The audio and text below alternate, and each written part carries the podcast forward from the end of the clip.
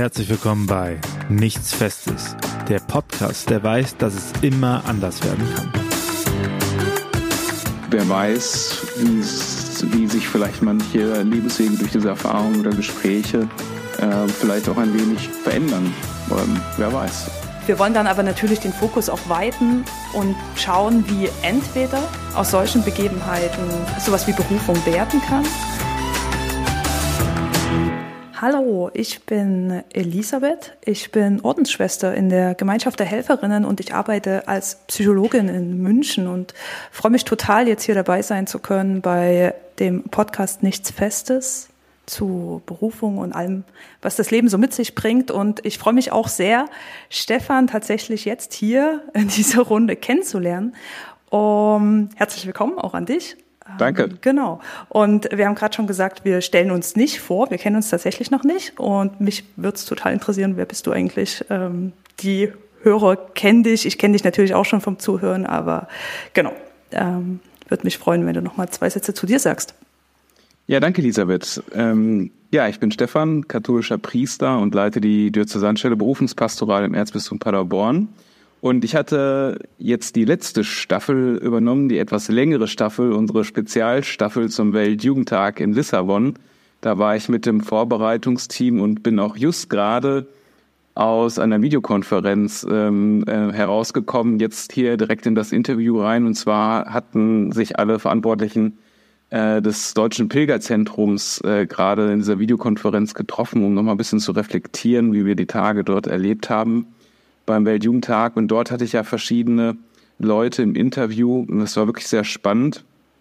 Und es war, es war wirklich der Wahnsinn, äh, diese Tage dort, weil ich eigentlich während äh, ähm, der unserer Öffnungszeiten dort, äh, äh, während des Weltjugendtages, wir hatten nachher unterm Strich sechseinhalbtausend Leute äh, in etwa da, vielleicht waren es auch noch mehr, aber das war unsere, unsere offizielle Zählung über diesen QR-Code, worüber sich die Leute angemeldet haben. Und da noch eben die Interviews äh, zu organisieren und äh, unter nicht unbedingt den besten Bedingungen. Man hat das auch vielleicht ein bisschen in der Audioqualität gehört und äh, völlig übernächtigt und äh, in der Hitze und gestresst und so viele Leute, die da waren und ständig war irgendwie was. Es war schon eine wirklich sehr bewegende, sehr fordernde Zeit, aber auch wirklich sehr, sehr schön. Ähm, die Rückmeldung von den Leuten waren auch äh, äh entsprechend positiv, auch zu unserem Pilgerzentrum. Äh, das war einfach eine klasse Zeit. Es hat mich sehr bewegt. Das ist jetzt zwar schon ein bisschen wieder her, aber es bewegt mich innerlich immer noch sehr, ähm, diese Erfahrung dort. Man hört es dir an. Man hört es dir an. ähm, erste Frage, konntest du dich ein bisschen erholen seitdem?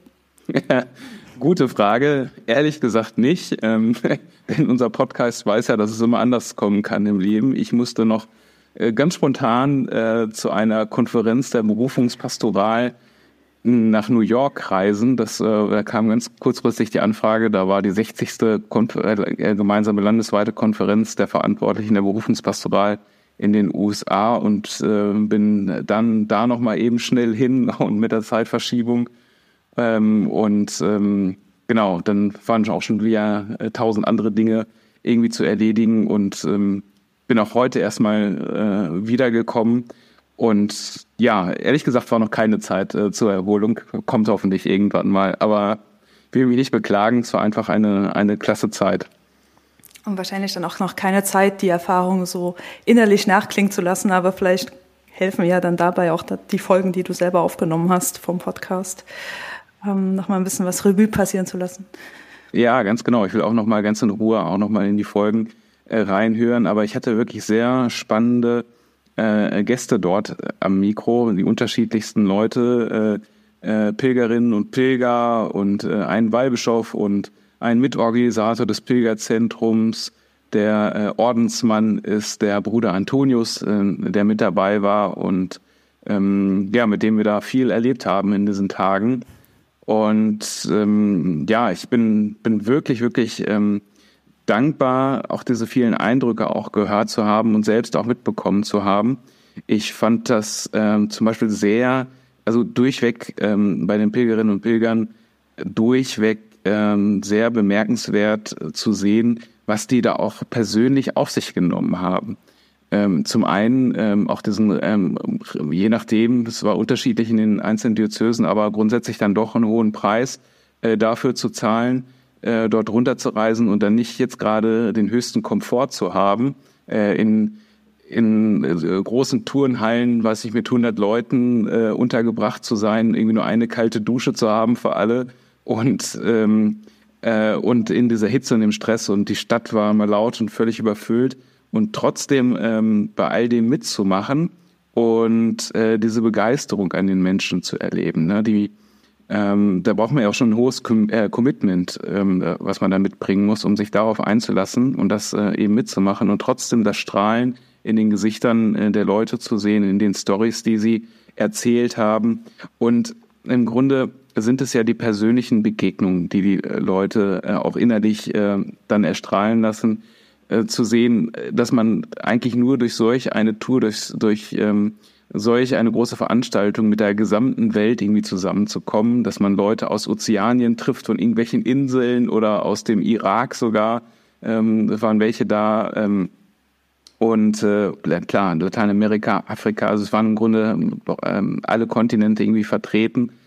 Und ja, diesen, diesen Menschen zu begegnen, mit denen ein großes Glaubensfest zu feiern, persönliche Gespräche zu führen, sich aber auch einfach nur ganz spontan, äh, das fand ich auch so toll, als das äh, eine Pilgerin sagte, ich glaube, Olivia war das, äh, sich ganz spontan auf der äh, äh, Straße zu treffen in so einem Menschenpulk, wo da auf einmal 100 Leute plus minus äh, aus der gesamten Welt zusammenkamen, gemeinsam getanzt haben, gesungen haben, äh, äh, Lieder äh, zusammengespielt haben. Und äh, das muss man sich mal vorstellen, dass sich bei uns auf einmal in der Fußgängerzone äh, ein Pulk von Menschen trifft und zusammen tanzt und singt und einfach äh, den, den Glauben feiert. Das ist eine Realität, wie man sie bei uns nicht kennt in der Regel. Und ich glaube, das ist auch das, was die, die Leute eben so begeistert hat, diese, die, diese Begegnungen, auch in den Tagen der Begegnungen zuvor, bevor das Hauptevent in Lissabon dann stattgefunden hat, ähm, den, die, die Leute äh, kennenzulernen aus, aus ganz kleinen Ortschaften, wo man sonst vielleicht gar nicht hinreisen würde und wie gastfreundlich die Leute empfangen wurden und wie gut sie versorgt wurden, das tolle Essen, das sie bekommen haben äh, all diese Dinge, denke ich, äh, hat doch die Leute, äh, die Pilgerinnen und Pilger sehr, sehr erfüllt. Und das habe ich denen total äh, ähm, angesehen. Ne? Wir ähm, haben uns ja nicht irgendwie digital getroffen, sondern äh, direkt in diesem Pilgerzentrum vor Ort, völlig äh, übernächtigt mit tiefen Augenringen und äh, völlig äh, über, übermüdet und hungrig und durstig. Und trotzdem, dass sie diese Freude da ausgestrahlt haben ähm, und äh, erzählt haben, ähm, einfach klasse. Das ist, äh, ja. sowas kann man nur bei einem Weltjugendtag, glaube ich. Äh, und ich fand wirklich, dass das in den Folgen auch rübergeschwappt ist. Also so zwischen Wasserflaschenmangel und Essensschlangen ähm, diese Atmosphäre irgendwie so zu spüren und dass ihr euch auch mitten in dieser Atmosphäre in dem Pilgerzentrum trefft. Also das, das hat man irgendwie durchgehört. Ähm, und ich fand auch toll das Bild, ich glaube von der Lena war das, dass die Lena die Münzen als Tauschgeschenke ähm, dabei genau. hatte, die Münzen getauscht hat mit anderen Pilgerinnen und Pilgern. Und das fand ich schon auch ein tolles Bild für das, was ja, ihr habt ja über Reisen gesprochen und was, was sozusagen diese ähm, Weite äh, mit einem macht. Und fand diese Münzen als Tauschgeschäft sozusagen ein tolles Bild für die Bereicherung, die das mit sich bringt, sich ja auch mit ganz anderen Kulturen, mit anderen Art und Weisen zu leben, anderen Nöten, anderen Sorgen auch auseinanderzusetzen, was ja immer im Reisen auch mit drinne steckt. Und eben auch, ich glaube, das kam in dem ersten Gespräch, was ihr geführt habt, auch mit anderen Formen von Spiritualität. Und da kann ich mir gerade vorstellen, dass beim Weltjugendtag da sehr viel vielleicht auch an Kontrasten mal aufeinander prallt, aber dass in so einer Atmosphäre es vielleicht möglich ist, Dinge auch wirklich nebeneinander stehen zu lassen oder gemeinsam zu leben, auch wenn es einem selber jetzt vielleicht nicht das Vertrauteste oder Naheliegendste ist. Das fand ich einfach auch ein ähm, sehr schönen Aspekt, wie wir gemeinsam Glauben leben können. Ja, äh, absolut. Ähm, und ja, und auch ein Stück von der eigenen Kultur auch so mit, äh, mit reinzutragen und die eigene Spiritualität, wie du sagtest, dann auch da, da mitzubringen. Das hat Helena erzählt in der allerersten Folge.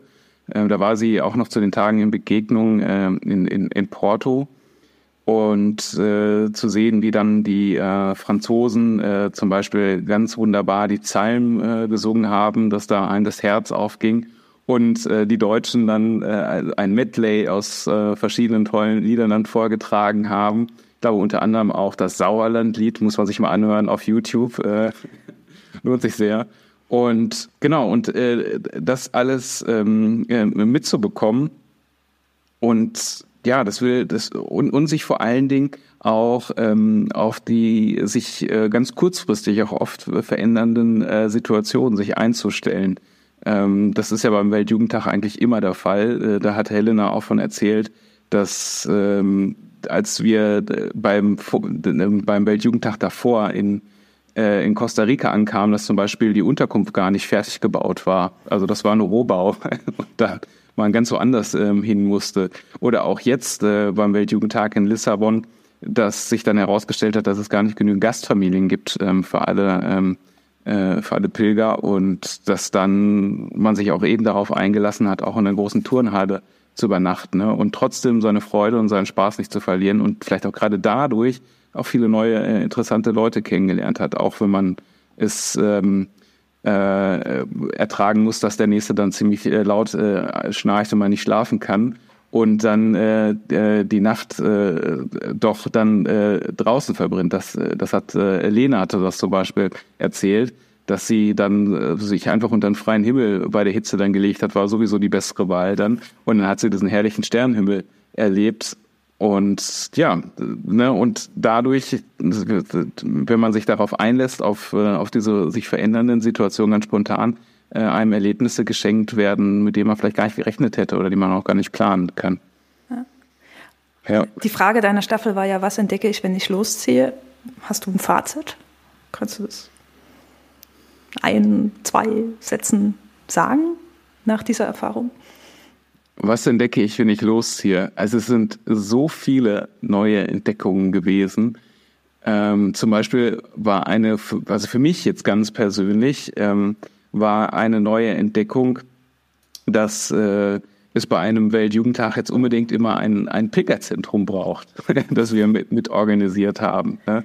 Und ich glaube, das war auch eine Entdeckung vielleicht für die vielen äh, äh, äh, Pilger, die dann auch dorthin gekommen sind. Ne? Ich sagte das vorhin am Anfang 6.500 und äh, dass man äh, dass dann eben doch alles anders werden kann äh, als ursprünglich geplant. Äh, wir hätten bei weitem niemals mit so vielen Menschen gerechnet. Zum Beispiel, das sah man dann ganz konkret daran, dass äh, unser Wasservorrat am ersten Tag, den wir für die gesamte Woche geplant hatten, am ersten Tag äh, leer getrunken wurde und ich dann äh, mit äh, einer weiteren Person dann durch das Industriegebiet fahren musste, um dann zu schauen, dass wir noch irgendwie äh, Wasser nachorganisieren können. Und das hat dann, dann über einen anderen Weg Gott sei Dank dann noch geklappt. Oder ähm, was mir immer sehr viel, jetzt komme ich glaube ich ein bisschen ab, aber das sind jetzt die, die eigenen Erfahrungen, die ich äh, berichte. Aber zum Beispiel haben wir auch 5000 Wassereis am Schluss dann rausgegeben und wir sind gar nicht hinterhergekommen, äh, diese Wassereis äh, gefroren zu bekommen, weil die, die Leistung dieser Kühltruhe, die wirklich riesig war, überhaupt nicht ausgereicht äh, war. Und die Leute waren dann trotzdem auch damit zufrieden, wenn sie auch nur etwas gekühltes äh, Zuckerwasser bekommen haben oder nur ein leichtes Slush-Eis und solche Sachen. Ähm, genau.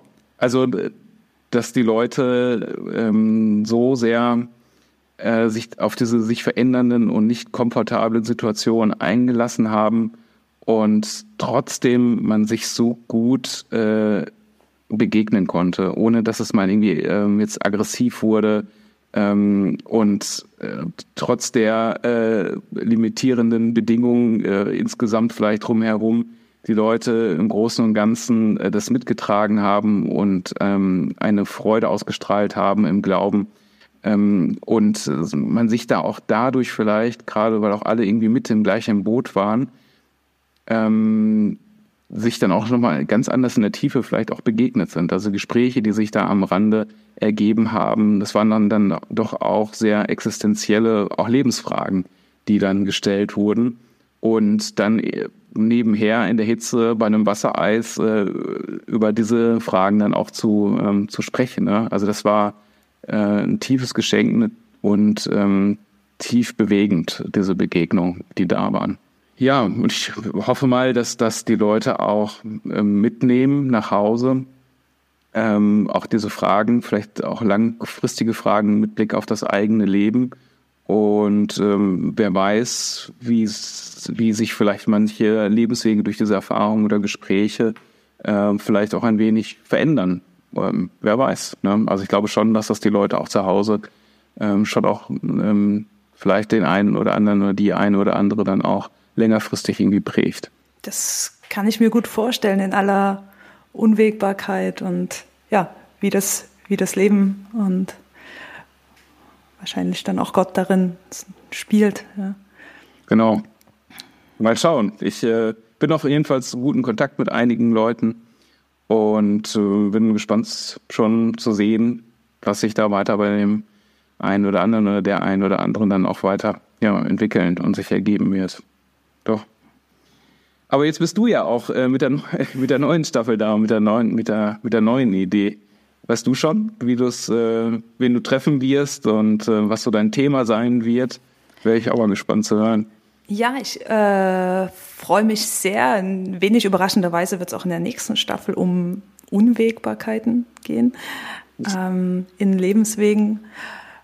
Der Titel der Staffel ist Warum passieren Dinge? Das ist jetzt erstmal nicht ganz so poetisch. Ähm, die Idee ist, und deswegen haben wir auch die Frage so in dieser Einfachheit gelassen, dieses spontane, warum passiert das? Warum passiert mir das gerade? Warum muss das passieren? Ähm, tatsächlich schon auch mit dem ersten Gedanke an äh, Ereignisse, an äh, Begebenheiten im Leben, die einem vielleicht nicht so ganz gelegen kommen, sondern einem so ein bisschen reinkrätschen in die eigenen Pläne, die man sich eigentlich gerade zurechtgelegt hat. Ähm, und wir wollen dann aber natürlich den Fokus auch weiten und schauen, wie entweder aus solchen Begebenheiten sowas wie Berufung werden kann. Und da freue ich mich sehr, sehr, sehr, dass ähm, zwei Genesungsbegleitende zugesagt haben für ein gemeinsames Gespräch. Das muss man erklären. Ja, ich glaube. Ähm, und zwar ähm, kenne ich das Konzept daher, weil ich zurzeit selber in einer Psychiatrie arbeite.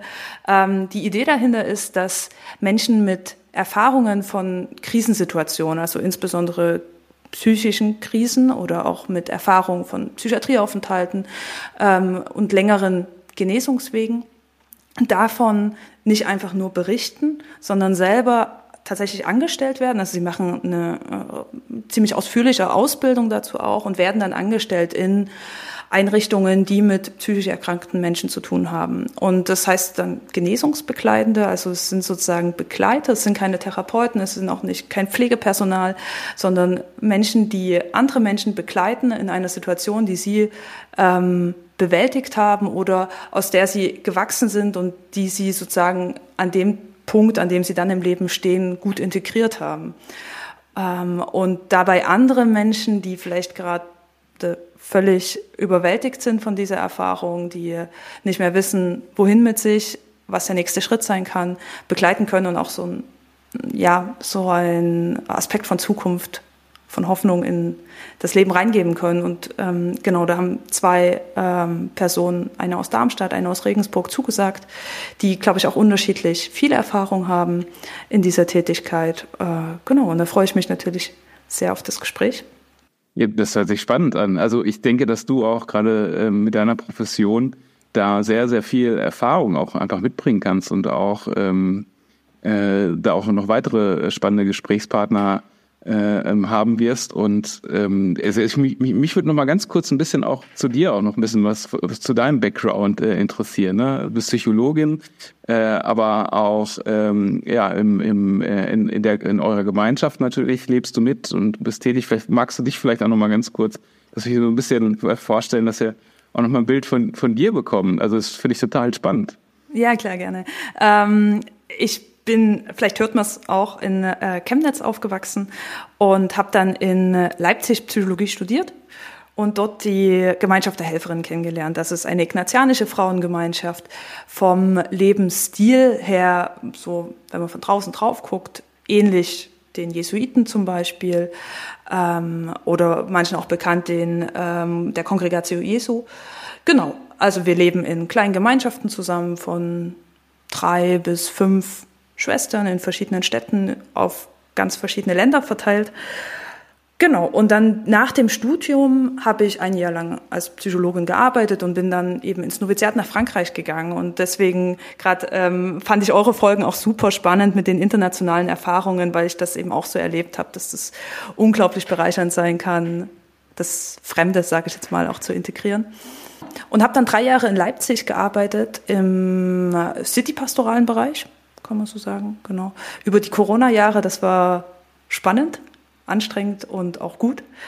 Ähm, und bin jetzt eben seit letztem Jahr hier in München und äh, mache noch die Ausbildung zur, in, in Psychotherapie. Genau. Und arbeite in dem Kontext. Vor allem mit jungen Erwachsenen. Und das macht mir echt auch viel Spaß. Ich glaube, da kriegt man auch viel Zeitgeist mit, ähm, wenn man mit jungen Menschen zusammenarbeitet, die äh, ja ihre Zerbrechlichkeit zeigen oder da zu kämpfen haben. Genau. Ja, oder bringst du total einen professionellen Background natürlich mit als äh, Psychologin und bald Psychotherapeutin zu der Frage, äh, warum passieren Dinge? Ne? Da hast du ja noch einen ganz anderen Einblick natürlich auch aus deiner Profession heraus, denke ich oft bei, bei den Menschen. Ja, und gleichzeitig freue ich mich sehr über die Gespräche, weil letztendlich ist es für mich ähm, einfach nochmal auch für mich ein Perspektivwechsel. Also ich habe das gemerkt, ich habe ein Vorgespräch mit einem von den Genesungsbegleitenden ähm, von meiner Arbeitsstelle aus geführt und habe mich irgendwie gefreut, so zu merken, gerade eben war ich noch in der Therapeutenrolle und da bin ich aber in der Rolle von Gesprächspartnerin zu Gesprächspartner. Und das finde ich was total Schönes, auch immer wieder sich klarzumachen, dass wir ähm, im Alltag einfach auch Rollen übernehmen, die wir ganz leicht auch aufbrechen können, wenn wir uns einfach in einem anderen Kontext treffen, zum Beispiel für den Podcast. Ein zweites Gespräch ist angedacht mit einer Mutter, die ein Kind als ganz, ganz kleines Kind verloren hat, schon vor langer Zeit. Und da geht es sozusagen auch so ein bisschen darum, ähm, ich kenne die Frau aus Leipzig, weil sie dort einen Verein gegründet hat für andere betroffene Eltern und wir haben ab und zu Projekte zusammen gemacht. Und ähm, genau, weiß daher, dass da viel Leben weitergegangen ist sozusagen im Anschluss. Und das ist sozusagen nochmal so die Frage, okay, es passiert etwas im Leben und wie geht es dann weiter? Wie gestalte ich das? Ähm, ja, wie gehe ich meinen Weg damit weiter? Die anderen Gesprächspartner stehen noch nicht ganz 100 Prozent fest. Eine Idee ist, da sind wir dran, jemanden zu finden, die aus einer philosophisch-physikalischen Perspektive ähm, ihre Sicht auf die Dinge darstellt, vor allem auf den Begriff Zufall. Also ähm, was, äh, wenn man jetzt mal ja, in, in, auf, von, von philosophisch-physikalischer Sicht schaut, wie wird da mit Zufall umgegangen? Wie kann man sich das vorstellen? Was, da kenne ich mich tatsächlich null, komme überhaupt gar nicht aus, weil, glaube ich, einen Haufen mega dumme Fragen stellen. Aber ähm, genau, was, was, was steckt da drinne? Und finde das auch einen super spannenden Perspektivwechsel. Genau, und dann ist es so, dass ähm, ich äh, äh, noch eine von meinen Mitschwestern versuchen werde ähm, zu gewinnen für ein Gespräch, weil bei uns im, in unserer Ordensspiritualität der Begriff Vorsehung eine große Rolle spielt. Das ist äh, ja. ein bisschen ein angestaubter Begriff und gleichzeitig finde ich es spannend, vor allem auch Mitschwestern konkret darüber zu hören, die teils eine sehr persönliche, teils aber auch eine reflektiert theologische Perspektive darauf haben, wie man sowas heute verstehen kann, dass es eben nicht darum geht, ähm, dass, weiß ich nicht, ich um Regen bete und abends regnet oder es hat geregnet, weil ich darum gebeten habe, ja. ähm, sondern dass sozusagen dieses Wirken Gottes in, so, in, so eine, in unserem Leben ja vielleicht ein bisschen komplizierter, aber trotzdem erkennbar, entdeckbar ist. Genau, das ist so grob die Idee für die Gespräche. Cool, ich freue mich schon auf die Folgen. Das hört sich äh, spannend an. Das kriegt nochmal dann, ja, wieder mit dir als äh, neue Moderatorin und ganz neuen Leuten äh, zu einem ganz anderen Thema, äh, wirklich einen ganz anderen Dreh dann wieder. Ne? Finde ich super spannend. Ich freue mich auch sehr drauf auf die Gespräche. Man lernt da immer viel dabei, finde ich. Ja, auf jeden Fall. Okay, dann ähm, hören wir uns wieder. Ähm, Stefan, vielen Dank für ähm, deine Folgen, für deine Aufnahmen, für dein dich einbringen. Und ähm, ich freue mich auf das nächste Gespräch und auf äh, die nächste Sendung. Ja, cool. Ich freue mich auch schon. Danke dir und viel Erfolg für die nächste Staffel. Dankeschön. Ciao.